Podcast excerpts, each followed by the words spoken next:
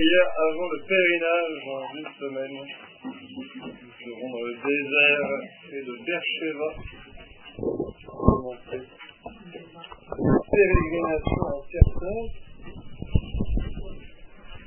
Alors, il y a deux semaines, nous avions assez peu avancé. Nous avions surtout parlé du passage sur le vrai disciple de Jésus en appuyant sur le fait que le vrai disciple, c'est vraiment celui qui suit non pas ses propres idées, non pas ses propres opinions, mais qui vraiment met ses pas dans les pas de Jésus et qui veut suivre d'abord les pensées de Dieu, qui se laisse en quelque sorte modeler par Dieu, comme le potier qui modèle sa glaive, qui se laisse modeler par Dieu, qui se laisse entraîner par Dieu sur des chemins où parfois il n'aurait pas pensé aller, où il n'aurait pas souhaité aller, mais l'amour qu'il a pour son maître bien-aimé le pousse à aller là où Dieu lui demande d'aller. C'est ça qui caractérise le vrai disciple, non pas qu'il marche devant Dieu pour montrer à Dieu où il faut aller, mais qu'il se met à la suite de Dieu.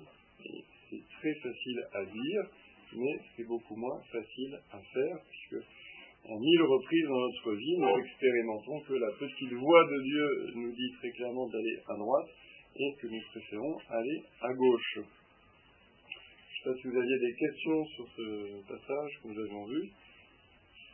Sinon, nous continuons avec donc ce, cet événement de la transfiguration qui est assez fondateur, qui ouvre vraiment cette deuxième partie de l'évangile, ce que je vous disais donc la dernière fois. Donc nous abordons maintenant cette deuxième partie de l'évangile de Saint Marc après la mission en Galilée, cette montée vers Jérusalem, vers la passion et vers la résurrection.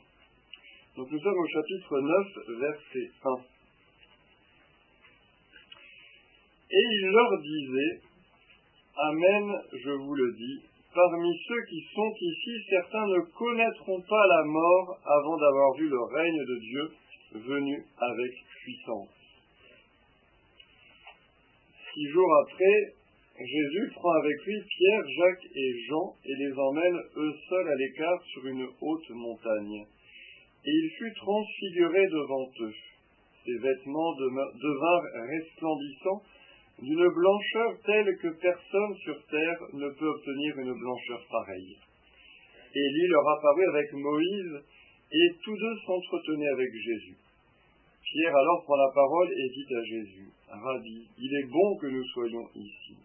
Dressons donc trois tentes, une pour toi, une pour Moïse et une pour Élie.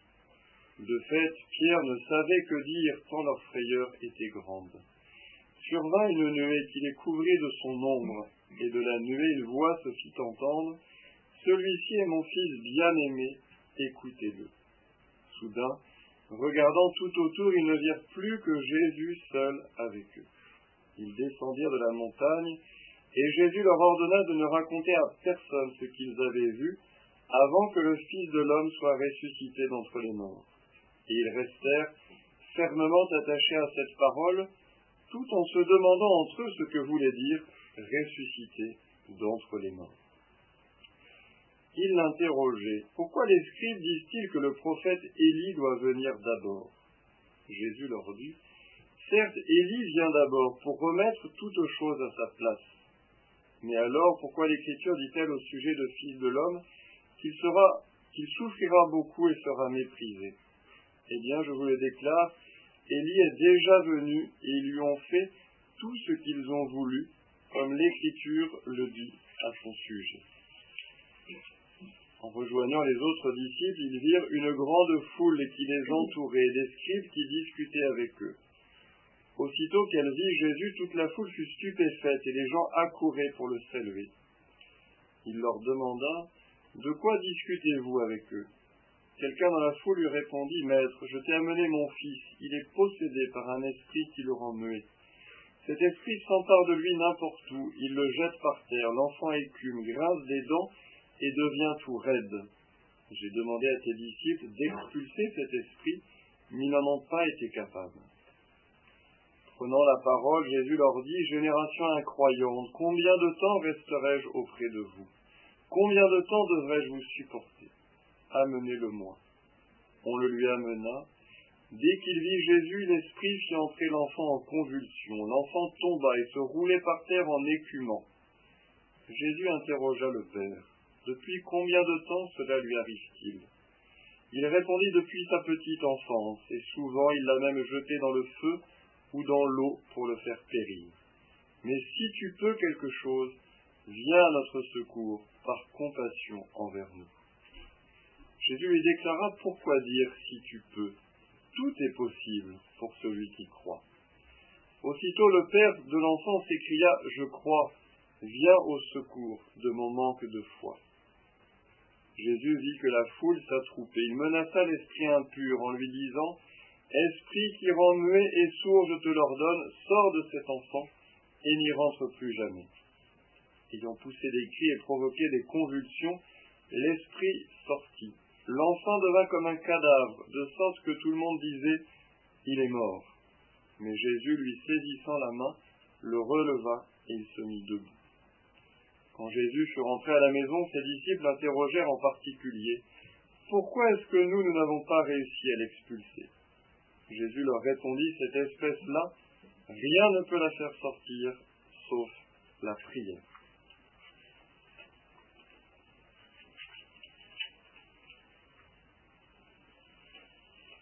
On prendre quelques instants pour relire le texte, chacun de son côté, chacun dans son cœur, avant d'en parler un petit peu.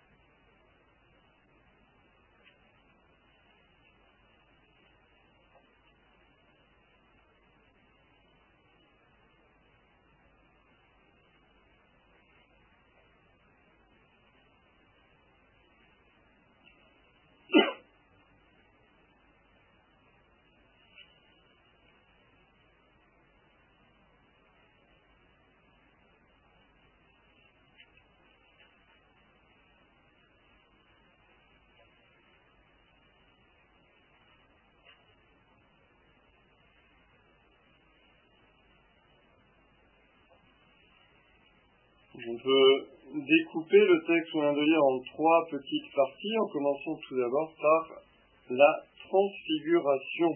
Qu'est-ce que nous apprend, qu'est-ce qu'on peut euh, souligner, qu'est-ce qu'on peut faire ressortir de ce texte de la transfiguration? Vous avez des questions, peut-être sur des choses que vous pas, pas comprises dans cet épisode, dans cet événement de la transfiguration.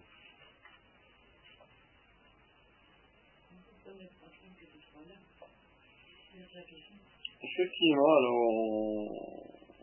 on, peut, déjà s'interroger effectivement sur ce choix de Jésus de prendre Pierre, Jacques et Jean. Alors, ce qui n'est pas tout à fait une réponse, mais qui est quelque chose à souligner, c'est que ce sont les trois mêmes apôtres qu'on retrouve dans la résurrection de la fille de Jaïr, donc le chef de la synagogue de Capharnaüm.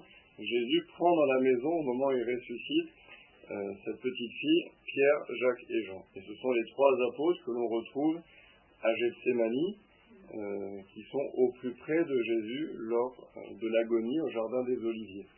Alors, effectivement, bon, ça fait partie des tout premiers appelés hein, au bord du, lac de Tibériade. il manque juste André, le, frère de, Pierre.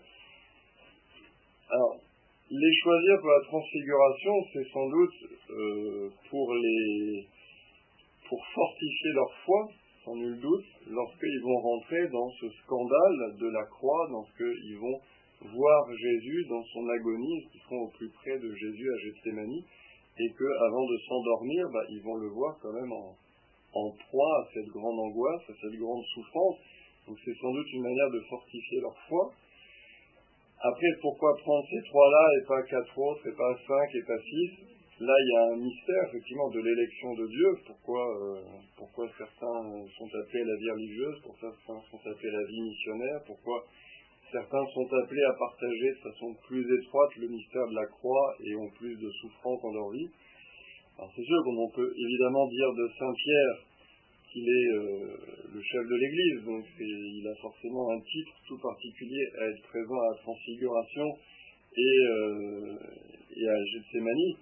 Saint Jean, c'est le disciple bien-aimé, donc c'est celui qui est le plus proche du, cœur de Christ. Et puis Saint Jacques, c'est celui qui effectivement aura un rôle imminent dans l'église de Jérusalem, puisqu'il sera en quelque sorte celui qui sera le, le gardien de la tradition et qui défendra euh, de façon la plus ardente euh, les droits, entre guillemets, des chrétiens venus du judaïsme par rapport aux chrétiens venus du paganisme. C'est celui qui fait ce pont entre le judaïsme et le christianisme. Après, voilà, ce sont des raisons qu'on peut essayer d'amener, mais je pense qu'elles ne, doivent pas masquer qu'effectivement, il y a toujours un peu un, mystère des appels de Dieu. après, voilà, c'est sûr que ce sont trois apôtres qui auront un rôle éminent dans l'Église, qui auront un rôle éminent euh, dans leur intimité avec Jésus. Ce sont trois apôtres aussi à qui Jésus a donné un nom nouveau. Simon, Pierre, le nom de Pierre, de, Rocher, et Jacques et Jean qui reçoivent comme nom le Boanerges, fils du tonnerre. Donc ce sont trois apôtres qui effectivement reçoivent un nom nouveau de la part de Jésus, donc ce qui indique aussi cette proximité, cette intimité toute spéciale entre Jésus et, ces trois apôtres.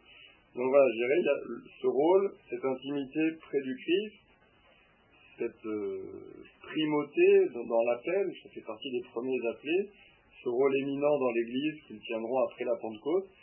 Et puis il y a ce mystère effectivement de l'appel de Dieu. Mais c'est vrai qu'on les retrouve à la résurrection de la fille de Jaïr, à la transfiguration et à Gethsemane. Puis aussi pourquoi finalement? Jésus ne veut pas que qu'ils disent que ce soit transfiguré devant eux. donc c'est un c'est un, secret en quelque sorte, qu'ils doivent garder jusqu'à jusqu'à sa résurrection. Effectivement, c'est quelque chose qu'on retrouve à plusieurs reprises dans l'évangile de Saint Marc, c'est ce qu'on appelle le, secret messianique, c'est-à-dire que euh, Jésus est toujours très attentif à ce que, euh, je dirais, ce soit lui qui amène le message évangélique dans le, cœur du message, et que ce ne soit pas forcément les apôtres qui le rapportent en mettant en avant ce que ça pourrait avoir de, fascinant, d'extraordinaire, de, dans les apparences. Et la transfiguration, pour aller au, cœur, euh, qu'est-ce que c'est la transfiguration C'est en quelque sorte une anticipation de la résurrection. C'est-à-dire, le Christ se présente à la transfiguration avec cette gloire qu'il a euh, dans le ciel. Donc il, se présente à ses apôtres avec la lumière, la splendeur, l'éclat euh, qu'il aura après sa résurrection. En tant que tel, cette splendeur, cet éclat aurait pu l'accompagner de façon visible et corporelle à tout moment de sa vie. Parce que dès le premier instant de sa conception, Jésus a la vision béatifique dans le sommet de son âme. Et donc, cette béatitude des élus, des saints, elle aurait pu rejaillir et retentir dans son corps à tout moment de sa vie. Mais le Christ a voulu, en union avec son Père et avec l'Esprit Saint, que par une disposition spéciale, cette gloire soit en quelque sorte retenue dans le sommet de son âme, et que dans les parties qu'on appelle inférieures de son âme, c'est-à-dire la partie des passions, et puis dans son corps, il ne vive pas de cette gloire, qui lui permet justement de vivre une vie proche de la nôtre et de ressentir la peur, euh, de ressentir euh, la passion de la colère, d'expérimenter la souffrance dans son corps.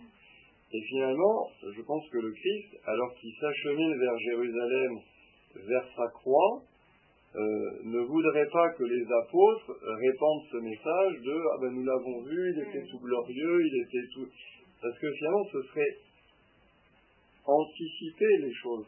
alors que Jésus lui-même n'a pas voulu que ces choses soient anticipées. Il n'a pas voulu que dès son enfance, dès le début de sa vie publique, dès son baptême, il soit rayonnant de cette gloire. Il a voulu que cette gloire, eh bien, euh, advienne le jour de Pâques, lorsqu'il serait passé par la mort, lorsqu'il aurait aimé jusqu'au bout, lorsqu'il aurait vécu la croix. Donc, alors qu'il s'achemine vers la croix, je pense qu'il les fait taire parce qu'il ne voudrait pas que les apôtres, de façon maladroite, euh, diffusent le message d'un Messie glorieux, rayonnant, qui va à Jérusalem pour chasser les Romains, pour l'emporter, alors qu'il y va au contraire pour être arrêté et mourir. Donc, il se montre à eux dans sa gloire pour fortifier leur foi, pour leur dire, voilà, quand vous me verrez souffrir, quand vous me verrez être arrêté, quand vous me verrez mourir, être mis au tombeau, souvenez-vous de ce moment-là. Il fortifie aussi leur foi par avance en disant, vous aussi, finalement, quand vous passerez par le martyr, bah, euh, souvenez-vous de ce moment et, tenez bon en pensant à la gloire qui est la mienne et qui sera vôtre. Mais il ne veut pas non plus qu'il diffuse ce message d'un Messie glorieux et triomphant, alors que c'est un Messie euh, de douleur et, de croix qui, va vers Jérusalem. Je pense que c'est ça qui explique ce, silence qu'il aurait fait. Parce que finalement, quand après euh, les apparitions, après la résurrection, il aurait pu apparaître aussi glorieux finalement. Hein. Mais il apparaît comme un homme. Hein. Oui, alors après c'est moins. Euh, après la résurrection, il apparaît quand même glorieux. Parce que les apôtres ne le reconnaissent pas, justement. Oui, oui, puis ils passent. Euh, ils passent à travers les murs. donc, c'est pas mal déjà comme euh, et puis surtout, les apôtres ne, ne, le reconnaissent pas de prime abord, et Montag Marie-Madeleine non plus, ce qui montre qu'il y a quand même un éclat de sa face qui, en quelque sorte, cache ces traits humains qu'il avait euh, dans sa vie et il faut justement une parole du Seigneur pour les amener à poser un acte de foi quand euh, le Seigneur dit Marie, Rabouni ou mes petits-enfants, euh, n'avez-vous rien pris, etc. il faut cette parole de Jésus pour qu'ils entrent finalement dans ce monde de la foi et que dans la foi, ils le reconnaissent. Mais souvent, il, leur apparaît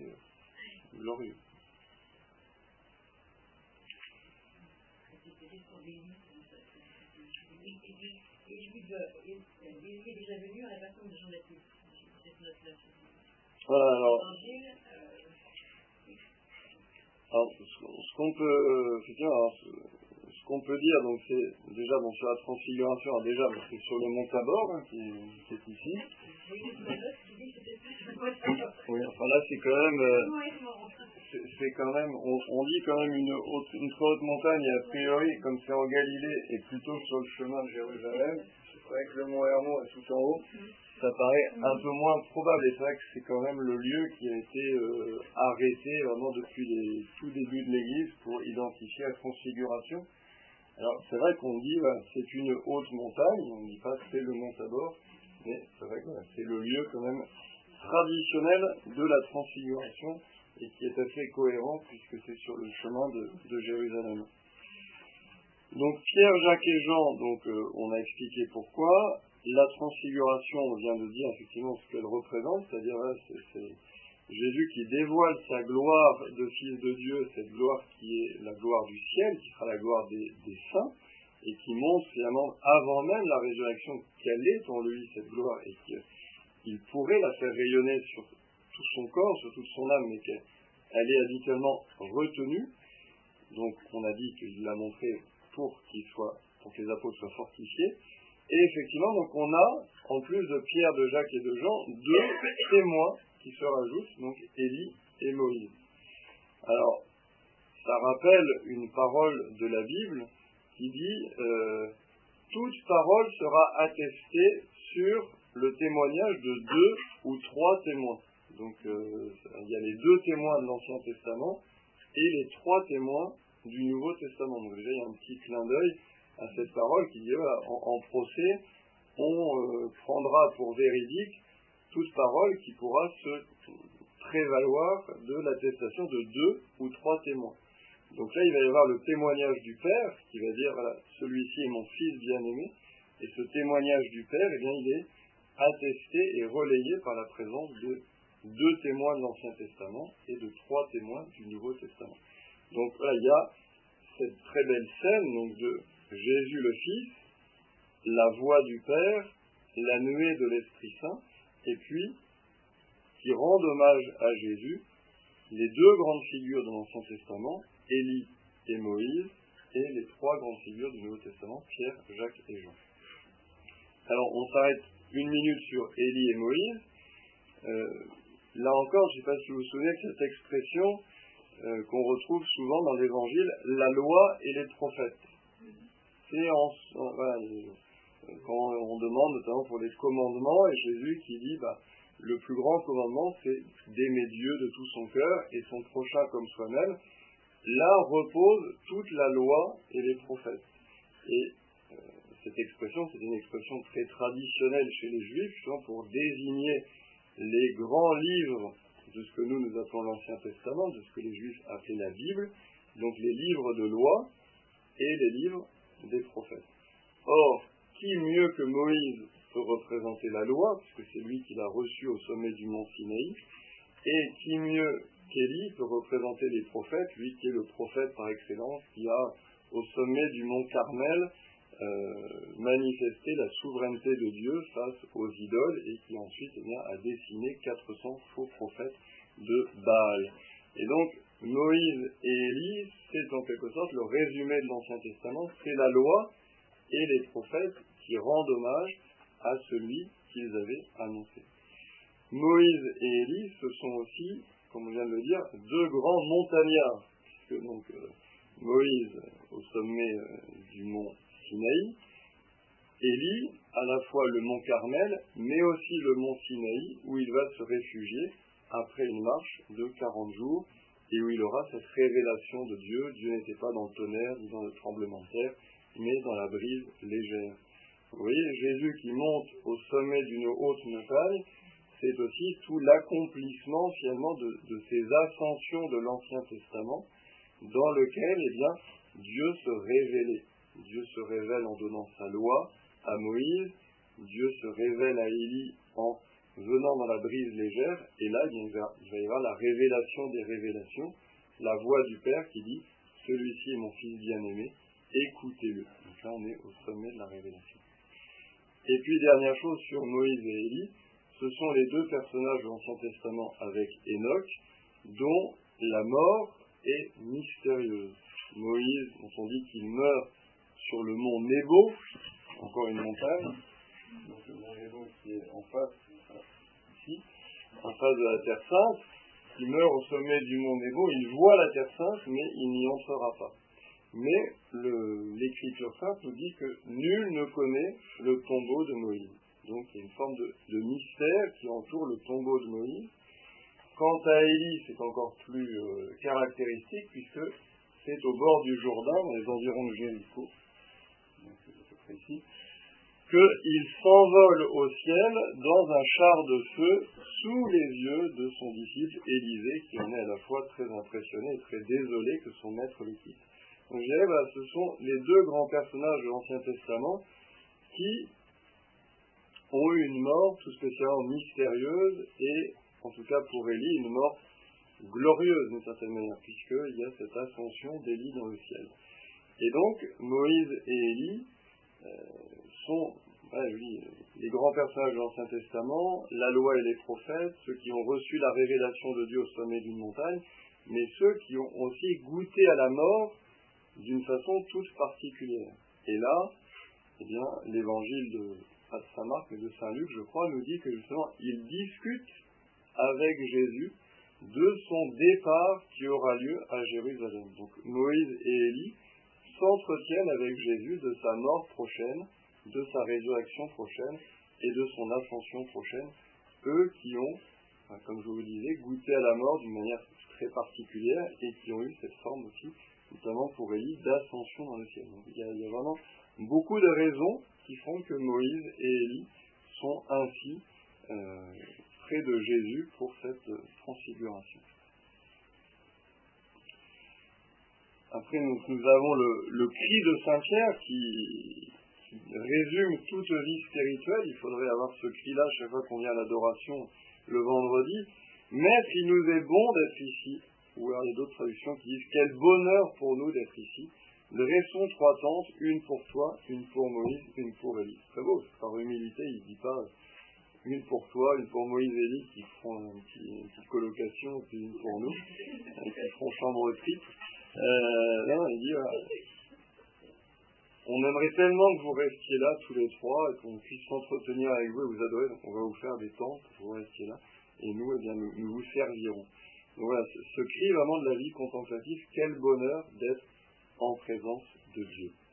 Et comme je vous le disais il y a quelques instants, c'est évidemment une manifestation trinitaire, puisqu'il y a la voix du Père, la présence du Fils, celui-ci est mon Fils bien-aimé, écoutez-le, et cette nuée qui, dans l'Ancien Testament, est le signe de la présence de Dieu, qui est tout spécialement associée à l'Esprit Saint, notamment dans le passage de l'Annonciation, hein, quand l'ange Gabriel dit à la très Sainte Vierge Marie, voici que l'Esprit te couvrira de son ombre. Donc, euh, cette, cette nuée, tu es la présence de l'Esprit Saint. Donc, on a le Père, le Fils et le Saint-Esprit. Est-ce que ça vous rappelle une scène particulière On a déjà vu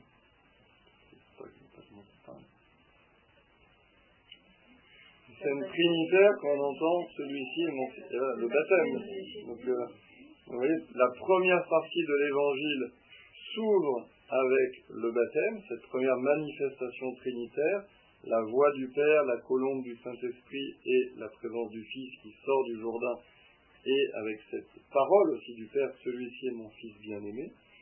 Et puis la deuxième partie de l'évangile s'ouvre avec une scène qui rappelle ce baptême, qui ne sera plus un baptême dans l'eau, mais un baptême dans la gloire, en quelque sorte, mais aussi un baptême dans la souffrance, qui mènera à cette gloire.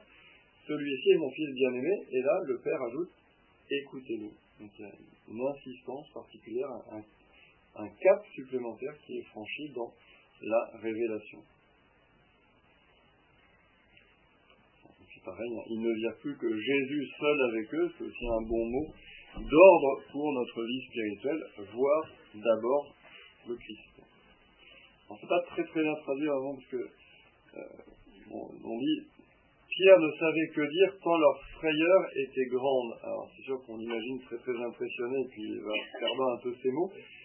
Et puis, bon, souvent marque, hein, il souligne les défauts de Saint-Pierre, quand Saint-Pierre est un petit peu aux fraises, etc. Parce que, comme c'est Saint-Pierre qui est euh, le véritable auteur de l'évangile de Saint-Marc, Saint-Pierre n'a pas euh, lésiné à souligner bah, combien il était perdu et combien il avait souvent couru un peu à côté du Christ.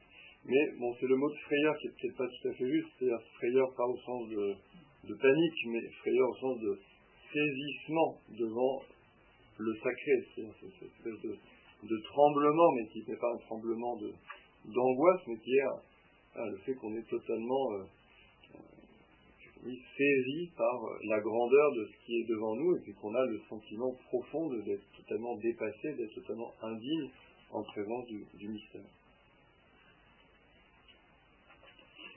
Je ne sais pas si vous avez des questions sur ce passage de la transfiguration. Après, on va à la question d'un Saugemer sur Élie, parce que euh, j'ai fait un petit détour avant d'en arriver à. Donc, effectivement, Mme Saugemer avait posé la question sur Élie. Sur les apôtres qui ensuite, donc ça c'est la deuxième petite chose, hein, pourquoi les scribes disent-ils que le prophète Élie doit venir d'abord? Donc, effectivement, ça c'était une parole en Malachie donc, euh, un des, derniers livres prophétiques de l'Ancien Testament. Donc on, on retrouve hein, dans, je crois que c'est chapitre 2, mais je suis pas sûr, ou 3 peut-être, j'ai pas noté. Voici que je vais vous envoyer Élie le prophète avant que vienne le jour du Seigneur, jour grand et redoutable. Il ramènera le cœur des pères vers leurs fils et le cœur des fils vers leurs pères, pour que je ne vienne pas frapper d'anathème le pays c'est une prophétie, dans le prophète Malachi, comme quoi Élie devait être envoyé avant que vienne le jour du Seigneur. Et c'est vrai que Pierre, Jacques et Jean, alors déjà ils voient Élie, donc ça leur rappelle peut-être cette prophétie, Et puis surtout, ils voient Jésus dans sa gloire.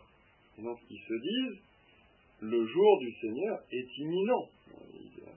jamais aucun juif n'avait vu comme ça un homme rayonnant de cette gloire, puisque depuis Adam et Ève, l'homme est séparé de Dieu. Donc, l'homme ne peut pas prétendre être dans cette gloire.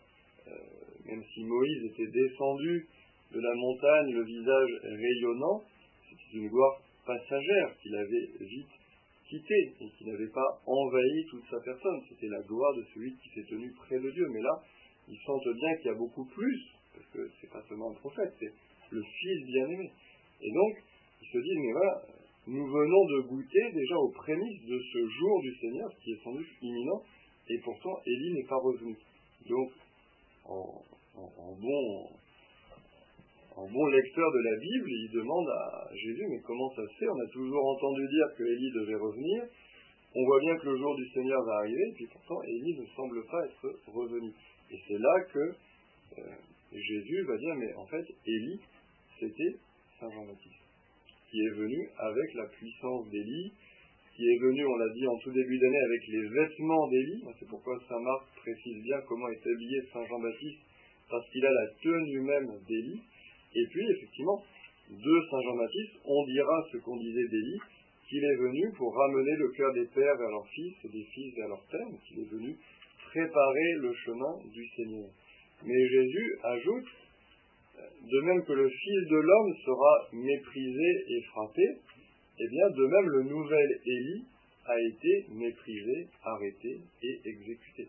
Pour dire aux apôtres, voilà, le nouvel Élie est bienvenu, c'était Saint Jean-Baptiste, mais ne, soyez pas surpris de ne pas l'avoir vu euh, dans la gloire et acclamé, etc., même s'il l'a été pendant un temps, parce que le précurseur, le nouvel Élie, doit passer par le même chemin que le Messie qu'il annonce, c'est-à-dire un chemin de, d'humiliation et, de croix.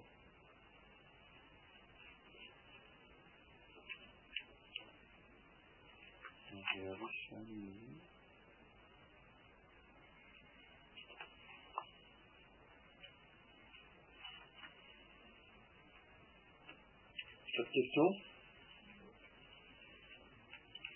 on, on aborde la dernière partie de ce qu'on a lu, c'est-à-dire cette guérison du possédé.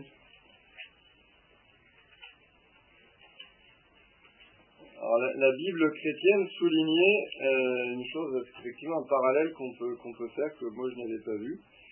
Euh, Jésus qui redescend de la montagne, où il s'est révélé, où il s'est présenté vraiment plus que comme la loi, mais comme vraiment la loi nouvelle, et pas une loi écrite sur des tables de pierre, mais écrite dans sa chair, c'est-à-dire la, vraie loi du chrétien, bah, c'est de suivre le Christ, c'est d'imiter le Christ, c'est plus encore que d'obéir à des commandements. Et donc Jésus qui redescend de la montagne, qui s'est présenté comme la loi nouvelle, et qui s'affronte à l'incrédulité, finalement, de ceux qui sont en bas. Et ça rappelle Moïse qui, redescendant du mont Sinaï avec les tables de la loi en main, eh bien, trouve le peuple en train d'adorer le veau d'or et en train de se livrer à l'incrédulité. Et donc, effectivement, euh, je pense que la Bible chrétienne souligne justement ce parallèle qu'on peut faire entre Moïse redescendant de la montagne et puis euh, Jésus et les trois apôtres qui redescendent et puis qui trouvent effectivement tous ces gens en train de discuter. Alors tout le monde vient de saluer très gentiment, c'est magnifique, mais euh, n'empêche qu'ils n'ont pas réussi à chasser ce possédé et ils l'ont fait eh bien par manque de foi. Et puis cette scène effectivement du possédé euh, guéri, délivré, elle a tout son sens aussi après la transfiguration, puisque c'est une scène en quelque sorte de mort et de résurrection, puisque le père de, cet enfant dit que souvent l'esprit a voulu le faire périr. Le texte va nous dire que même tout le monde croit qu'il est mort, et puis au contraire, eh Jésus le relève et le met debout. Et mettre debout, relever, euh, en grec, c'est le même mot que ressusciter. Donc il y a aussi finalement cette continuité entre la transfiguration, Jésus qui apparaît déjà avec sa gloire de ressuscité, après avoir annoncé pour la première fois sa passion, et puis ce qu'il accomplit aussi auprès de cet enfant avec ce mystère de, mort et, de résurrection qui a lieu aussi pour, pour cet enfant.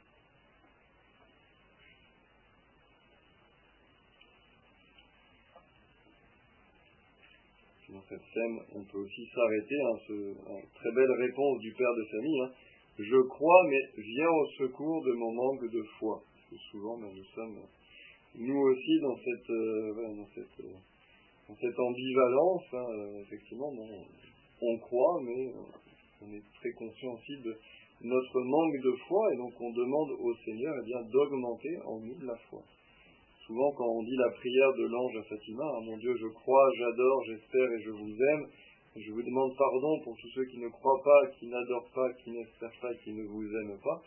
Eh il faut bien penser qu'on est dans les deux catégories. effectivement, qu'on est dans le je crois, j'adore, j'espère et je vous aime, mais qu'à bien des moments de notre vie, on est aussi dans le euh, ceux qui ne croient pas, qui n'espèrent pas, qui n'adorent pas et qui ne vous aiment pas.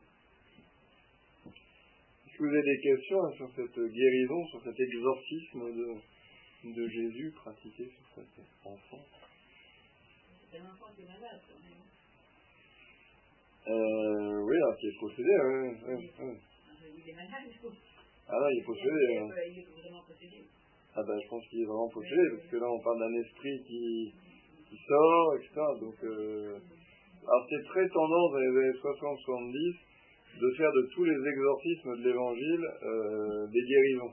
Ah oui, mais en fait, non, mais il était, euh, en fait, il était épileptique, mais à l'époque, euh, les épilepsies, on ne savait pas les diagnostiquer, donc on les attribuait aux démons, etc. Donc c'était très très tendance, évidemment, de, de vider tout l'évangile du surnaturel.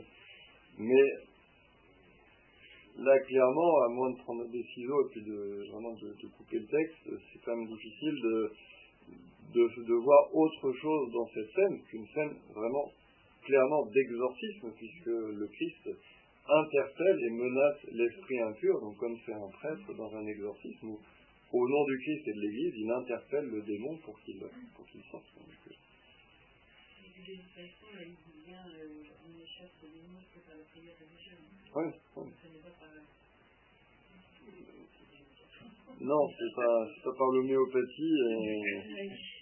Mais euh, après, c'est sûr que, comme souvent dans les cas d'exorcisme aujourd'hui, où il peut y avoir à la fois une action sur la, une action préternaturelle, donc une action euh, au-delà des forces de la nature du démon, et en même temps plus ou moins causé par l'exorcisme ou plus ou moins euh, étant une porte ouverte euh, causée par la... il y, a une, action démoniaque et un dysfonctionnement psychologique qui peut soit être causé par l'action démoniaque, soit avoir été une porte ouverte au départ à cette infestation du démon. Donc de même qu'il peut y avoir les deux, on peut imaginer effectivement qu'il euh, puisse y avoir des, phénomènes qui touchent à la santé physique, qui sont euh, liés à cette présence du démon. de fait, le démon qui le jetait dans l'eau et le feu, c'est sûr que ça ne pas lui faire du bien non plus euh, sur le plan corporel. Mais voilà, de même qu'il peut y avoir les deux conjugués, mais malgré tout, on ne peut pas, comme on l'a fait souvent dans les années 60-110, réduire euh, tout au psychologique ou tout au sanitaire. Il faut, garder l'idée que oui, il y a le démon agit, quoi, malheureusement. Il dit, euh, il dit euh, cette, cette espèce-là ne peut être que par la prière. Alors, quelles sont les espèces, justement, euh, différentes espèces de réaction Il y a, des catégories, là, Ouais, alors là, je, je que là, je suis pas assez euh, expert dans, dans le domaine. Après, ce qu'on peut dire peut-être, c'est que le Christ euh, veut dire que là, c'était sans doute un démon qui était tout spécialement euh, fort, puissant, on le sent, et, que du coup, il fallait aussi, euh, de la part des apôtres, une grande foi, finalement, qui soit aussi à la hauteur du démon qui est en face d'eux, parce que bon, les apôtres sont déjà partis en mission, ils ont déjà chassé les démons, mais là, peut-être que voilà, le, démon, dans un premier temps, leur a résisté. Donc, ils se sont dit, mais comment ça se fait? Les, petits démons qu'on avait rencontrés jusqu'à présent, on arrivait bien à les, à les chasser. Et que du coup, s'étant un peu découragés, ayant un peu manqué de foi, euh, bah, ils se sont dit, bon, bah, bah, bizarre, on va attendre Jésus qui revienne et puis il saura nous expliquer. Et le Christ leur dit, mais voilà, même, même si je n'étais pas physiquement présent, si vous aviez eu la foi, si vous aviez prié, eh bien, la force vous aurait été donnée pour le chasser. Et, je pense que c'est quelque chose qui est tout spécialement présent au cœur du Christ, parce que genre, le Christ sait qu'il va bientôt ne plus être physiquement présent auprès de ses apôtres. Et, et il se dit, mais il faut absolument que vous compreniez que, voilà, même si je ne suis pas présent physiquement à côté de vous, si vous avez la foi, si vous priez, si vous m'invoquez, si vous me demandez mon aide, eh bien vous arriverez à chasser ces, démons. Je pense que c'est ça aussi qui est, qui est euh, vraiment ancré dans le cœur du Christ, c'est-à-dire cette idée de euh, les préparer petit à petit à vivre de cette présence invisible de Jésus à leur côté. Et comment vivre de cette présence invisible Justement par la prière. Et s'ils attendent effectivement que Jésus soit toujours présent à côté d'eux, ça ne va pas marcher. Ça écho un peu la configuration. Oui, cette idée les préparer déjà euh, aux événements à venir et à son départ. Et...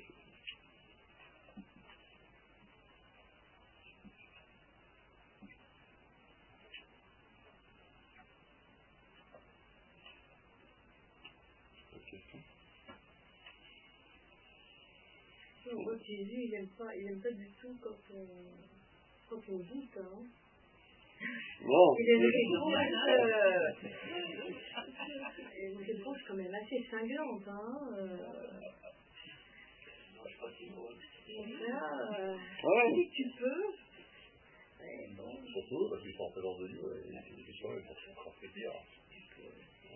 ah oui, bon, Oui, après, euh, Il y, a- il y a y a des passages où Jésus est plus sévère, hein, quand il dit euh, génération adultère, euh, engeance de vipère, c'est ah, bah là, oui, ça c'est encore plus de là, pâté, quoi. Mais oui. euh, bon, là, c'est génération hein. incroyable. Passé caché du coup.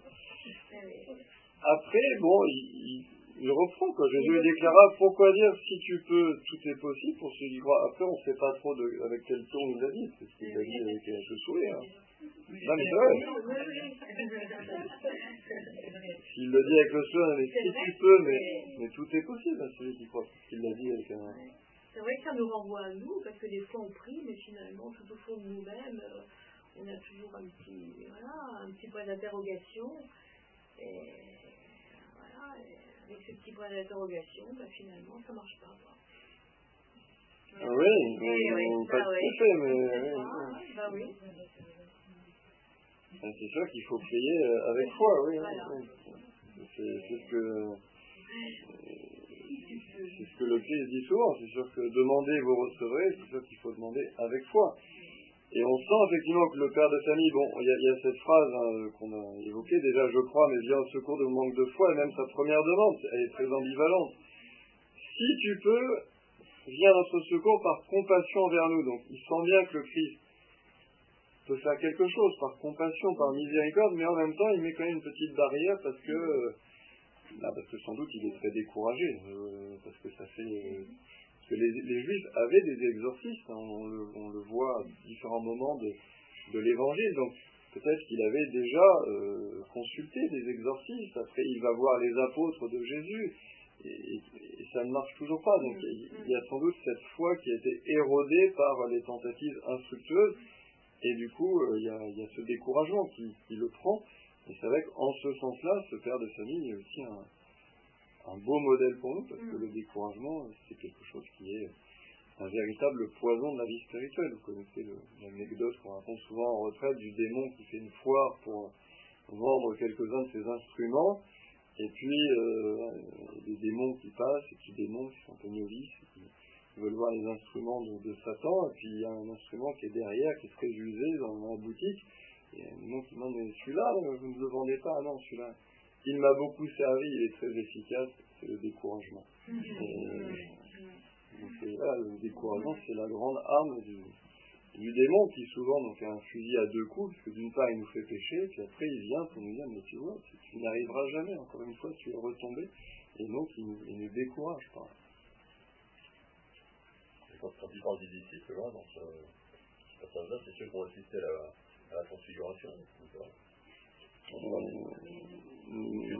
Quand le Père dit je priais tes disciples. Euh, non, plutôt ceux qui étaient restés, je pense. C'était un standard. Pour une fois, Pierre, Jacques et Jean sont, sont pas, sont pas pris par la patrouille, là. ils sont pas partis, ils ne sont pas compris. Et... Par contre, c'est après que voilà, seul avec ses disciples, alors là, ils sont là les trois. Oui, oui. À maison. aussi peut-être qu'il y a un niveau de, de conscience des fois différent chez les disciples.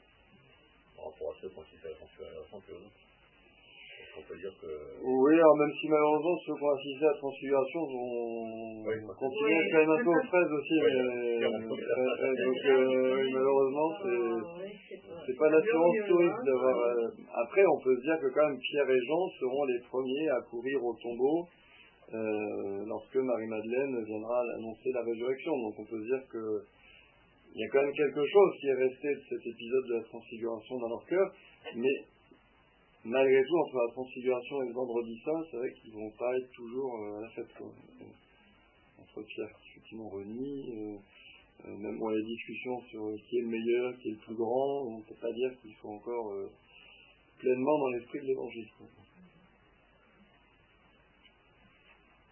C'est vrai qu'on s'entend pour nous, parce que quand on voit tout ce qu'ils ils ont vécu contre la transfiguration, là, comme Jésus en permanence. Ah Des fois, crois, bon, ah, ça me laisse un peu d'espoir. ça. Voilà. Perdu. on, on Même peut, si, euh, on peut d'ailleurs imaginer Saint Marc en train de, de rédiger son évangile près de Saint Pierre et puis disant mais euh, vraiment on marque là que, que vous que vous aviez pas compris que marque vraiment que Jésus vous a dit euh, passe derrière moi Satan. Et puis Saint Pierre qui dit mais oui c'est important de le dire que voilà, même le chef de l'église euh, oui, était, était aussi perdu et était aussi euh, à côté de la plaque. Et ça et je pense que Saint Pierre a, on- enfin, j'imagine bien insistant et disant à Saint-Marc, mais oui, il faut l'écrire parce que c'est justement aussi un encouragement pour, pour nous. ouais, c'est c'est de toutes, les personnes qui ont rencontré Jésus, ont rencontré des, des foules, donc plein de personnes l'ont rencontré, en fait. Ils ont Ouais. entendu, Ouais, ouais. c'est une incroyable, quoi. Je le pense souvent. C'est une époque incroyable, quoi, finalement. Ah c'est une époque bénie, quand même. Hein, parce qu'en fait, ces gens-là ont projet Christ, C'est incroyable. Mais avec ceux qui l'ont suivi, ceux qui ne sont pas compris, ceux, ceux qui sont opposés à lui, enfin c'est... Oui, c'est ça, on, retrouve finalement dans l'évangile toutes les réactions par rapport au Christ euh, charnel qui est devant eux. Euh, on retrouve les mêmes réactions que nous, nous pouvons avoir, effectivement. euh. Et puis, il faut toujours se souvenir aussi, même si évidemment c'est une immense grâce d'avoir rencontré le Christ dans sa vie terrestre, mais en même temps, se souvenir aussi que les apôtres, le jour de l'ascension, repartent du mont des Oliviers plein de joie. Et on pourrait se dire, ben, pourtant le Christ vient de disparaître à leurs yeux, donc euh, cette présence visible de Jésus euh, est terminée, et pourtant ils repartent plein de joie.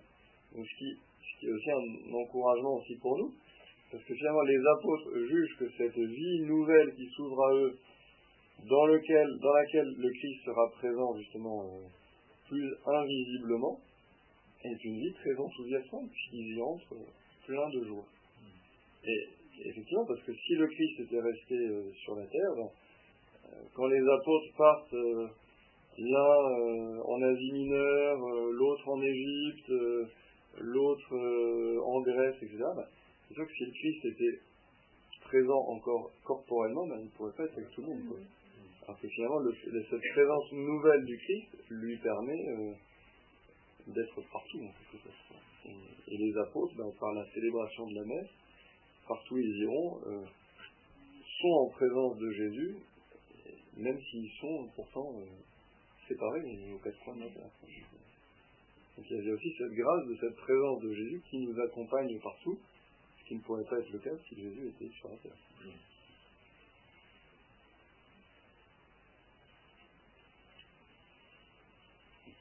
Vous avez des questions? Des objections? Je je voudrais vous, en, ter- en terminant aujourd'hui, pour peut-être pas aller plus loin, parce que si on peut faire partir sur un grand cycle, euh, vous lire un passage que je qui va nous introduire dans l'oraison vers laquelle nous allons monter. Euh, un passage qui a nourri mon oraison d'aujourd'hui et qui me paraît tout à fait euh, beau et, fructueux à méditer. C'est Don Augustin Guillerand, chartreux, donc de silence cartusien. Il ne s'agit pas de supprimer toute inquiétude et de sentir la paix.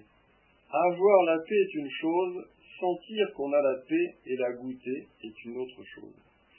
Ce qui nous trompe, c'est notre habitude de vivre par la sensibilité et de ne croire qu'à ce que nous voyons ou sentons.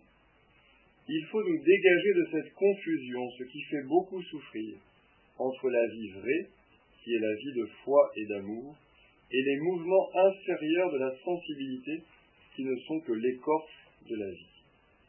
N'ayons pas peur des prières arides. Notre désir de parler à Dieu et de nous unir à lui se cache au fond de ces sécheresses qui nous crucifient, mais ce désir a ravi le cœur du bon Dieu. Il aime beaucoup ce langage de l'âme qui dit Je ne comprends rien, je ne sens rien, je ne pense à rien.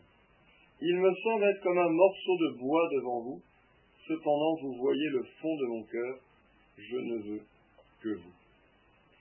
Nous ne saurons que dans l'éternité le prix de ces demi-heures, ou ce soir de ces quarts d'heure, d'oraison distraite et desséchée, dans lequel on se donne sans compensation, c'est le vrai don de soi. Dieu nous exerce, et il ne peut pas nous faire une plus grande grâce. Nous ne devons jamais nous laisser effrayer par les crises d'âme. Les heures difficiles sont les heures de Dieu. Il nous laisse nous débattre dans les ténèbres et l'impuissance pour nous montrer ce que nous sommes, puis les remplace d'un seul coup par la clarté et la vigueur pour nous rappeler qu'il est là et qu'il nous aime. Citation du psaume 22. Même si je marche au milieu des ombres de la mort, je ne craindrai aucun mal parce que tu es avec moi. Tout est dit. Je fais ça toute la journée.